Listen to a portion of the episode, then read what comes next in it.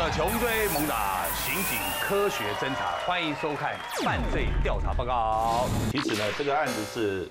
呃，李昌钰博士的案子。是哦，他在美国，因为那时候我在美国念书，那就听李老师呢，他讲这个案子的过程。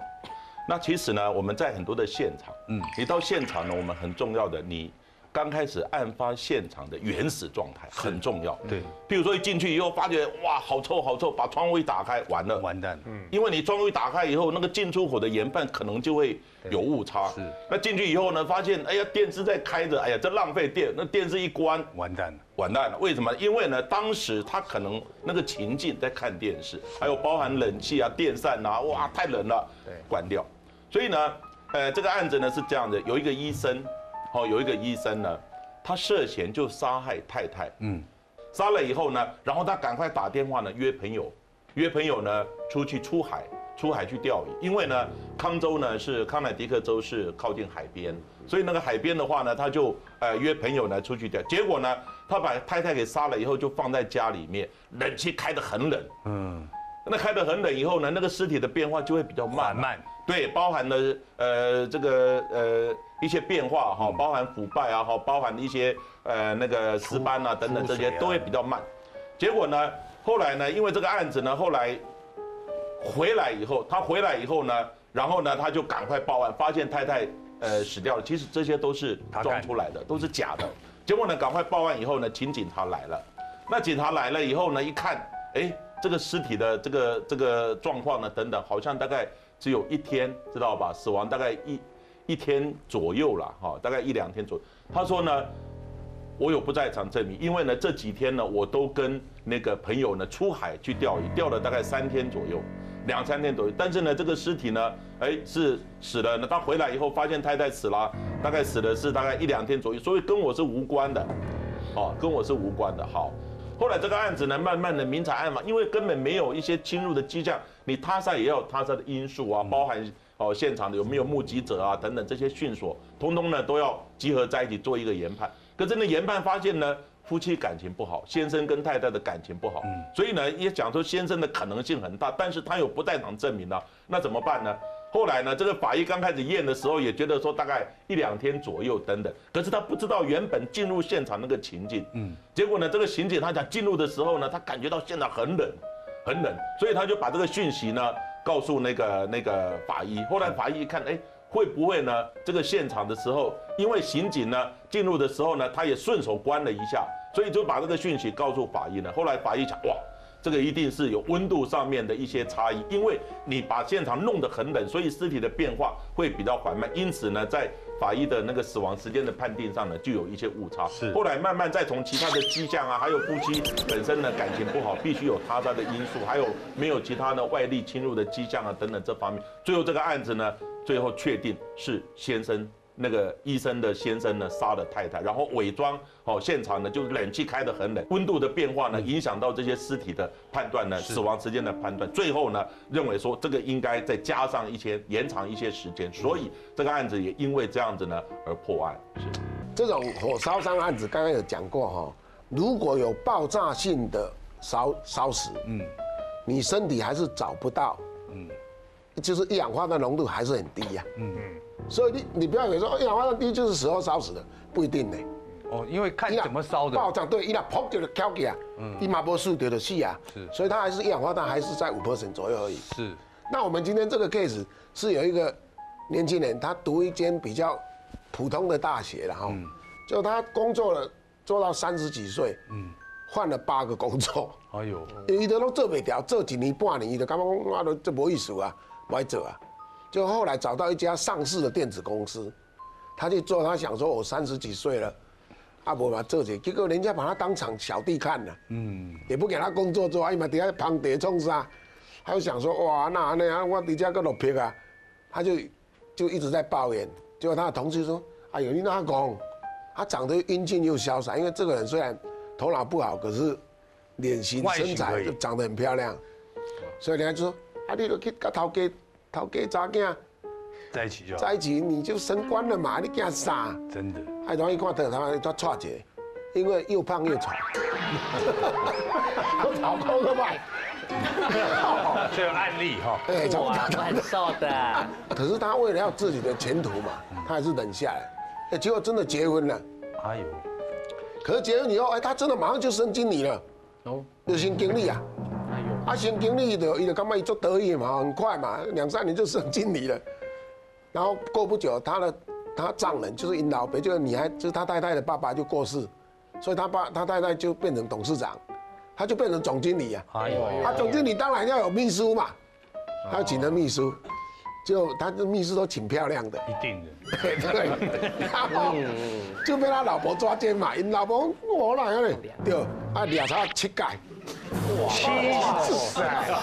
抓了之后，他老婆也是很堵很堵然的，就说忍耐。哦，你马卡波最准的哦，啊，你讲到这明天，你要拜托哎，然后啊，算了，离婚了，离婚了，你已经没救了。啊，他以为他其实他做到总经理也做了，做了五六年了，他还觉得说，啊离婚就离婚啊，对，我这个地位，我外口嘛熟识足侪人对，我做外口家己开业，家己也当嘛开一个电子公司啊。他一出去才发现说他没有人脉啊，嗯，做不起来啊，他就想说不行啊，吹了无三缸粮，等下赶老赶太太拜托啊，老婆拜托啦，那我回来好不好？他老婆不行，已经七八次了，没人留你啊，我踩你。啊，他他隔天又去求他老婆，可是今隔天他去了就有目的了，他就早上八点就他知道他老婆九点上班，他八点就到，就去跟他老婆拜托啦，他老婆还是不理他，他也知道，他就在那个咖啡里面加安眠药嗯，给他太太喝，他一喝下去就睡着了，睡着以后他就把我们那个不是瓦斯炉后面不是有一个瓦斯桶，嗯，那个小的瓦斯桶不是那个大的哦，小的，嗯，他就把这个瓦斯管拔起来，然后带到他太太睡着了，他用一个塑胶袋把它盖住，然后把瓦斯灌进去，哎呦，你怎啊灌了？五分钟就死啊！嗯，哦，就无喘气啊嘛，啊，毋过加灌一束，较袂较袂搁活转来。哎，完了，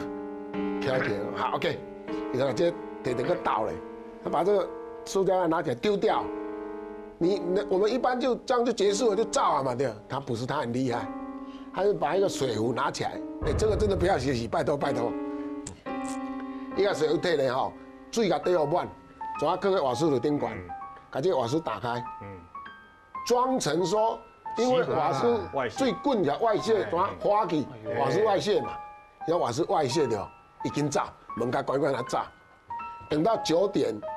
他刚好公司在隔壁，哎，今天老板娘怎么没来？一般他九点以前就到了，嗯，那无来我给他弄门，后来他伊无用电铃，那个电铃的复杂，嗯，哦，刚好是用敲门的，就一敲没有人回应，一打开，哎，怎么都是瓦斯味？就发现那个老板娘死在那个沙发上面，就赶快报警。就那时候我们去的时候，因为大家都说啊，那他衰掉了，煮一个水煮到叫老花石，啊，怎么叫翘去，那我叫衰。每个人都认为是意外，连我们记者也被影响。我们说哦，这意外哦，啊，但是有一个重点来了，因为这个是一个董事长，他的保险投保的保险金很高，嗯，所以保险公司是要求要解剖，一定会要求嘛，所以我们就说啊，不干脆该破解后了，啊，就要该破，结果一解剖才发现说，嗯，怎么这么奇怪？一大早八点多还吃安眠药，哦，哦，对不？你一早起来是要上班，你吃一困药啊？主要去做鉴定以后，发现说他的血中浓度的一氧化碳浓度居然高达九十八。哦，太我浓怎我怎讲？嗯，我等下想我来检问讲，陈长官，你敢捌看到这九十八？意思讲，这间这间这间房间规拢瓦斯，你搁底下，哦，输到九十趴才巧的，对吧？不可能啊，因为你一关哦，我们大概四四十到六十，大概就死了啦。嗯，不可能超过，你超过的炸了已经敲都没喘气啊，不可能去输较济嘛。啊，你输那么多是什么道理？又不是高密度的一个吸一氧化碳嘛。才想说，哎、回去现场还好，那时候检察官有封锁现场，是我就回去现场，他就看了，哎，怎么看到那个那那什么垃圾桶，垃圾桶，来都有一个塑胶袋啊，嗯，我就手拉挂起来，摕起来，哎一看塑胶袋内底有口红啊，哦，就是有那个 NG 在那个里面，哎，一看上面还有两线呢，这个地方有线，哎，怎么好像一个脸啦？哦，眉毛，刚好他也带用那个睫毛膏啦，嗯，睫毛膏也卡在这个这个胶带，所以我们就赶快说，哎，这个去做一下，看里面到底是什么东西。就一比对，脱衣是他的，这个女孩子的，就死者的脱衣，是一种分泌型的脱衣。然后再找，哎，这个口红也是他用的口红，眼睫毛膏也是眼睫毛膏，那个头甚至连头胶都是他用的头胶了，呃完全一样。就是说，哎，这整个套子是把它套上去的。就我们就想说，哎，这个问题来了，还好运气好，但没有人摸过，眼这个外面塑胶在外面都是他先生的指纹。哦，